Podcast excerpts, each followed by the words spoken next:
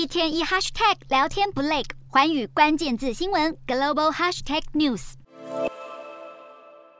这一节的寰宇大话题要来关注到美债，美国国债殖利率在六号的时候小幅的下跌，因为经济数据显示利率可能需要比预期更久维持较高的水准。投资人对联准会的利率政策路径也是感到相当的担忧。指标的十年期国债殖利率呢下跌二点九个基点到百分之三点五七，两年期的国债殖利率下跌二点八个基点到百分之四点三六六。但是其实今年以来美债殖利率是急攀。美国公债呢也是大跌，这个导致全球各国都在抛售美债。美国国债流动性恶化，除了联准会强势升息，金融机构为了要维持资产负债表的平衡，被迫要站在卖方。再来就是中国以及日本的央行两大买家，也是为了要缓和人民币与日币汇率的贬值，所以采取了大量卖出美债来干预汇率贬值。中国从二零二一年的十二月开始，已经连续六个月是减持美。债，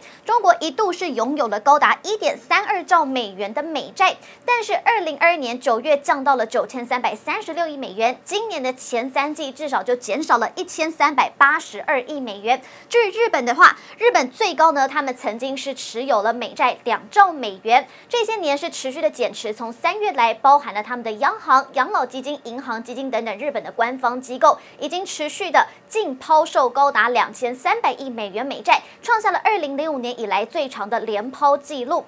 到了二零二二年九月的时候，日本持有美债只剩下一点二三八兆美元，所以二零二二年的话呢，一共是减码了七百九十八亿美元。另外，各国央行也加入了抛售的行列，因为美元指数不断的走强，导致美元货币贬值，导致这些非美元货币贬值。各国的央行也开始在外汇市场上抛售美元外汇，要来阻止自己国家的货币贬值。外国持有美债的比率呢，在二零零八年的时候是高达百分之四十八，但是如今已经降到了百分之三十一，在美债收益率上行的阶段，外国投资者是倾向于要减持美债资产，要来降低资产损失。所以当美债收益率下行的时候，再增持。美国现在就是坚定要采取紧缩货币政策这样的一个立场，而联准会的量化紧缩正在加速直利率的走高，导致债券从联准会转移到市场。但是与此同时，也有许多的国家也在市场卖美债。所以《环球时报》报道，他们专家就指出了美债被抛售的主要原因是美债殖利率大幅的上扬，但是价格却是大幅的下跌，所以这个也导致呢波动其实是相当的大。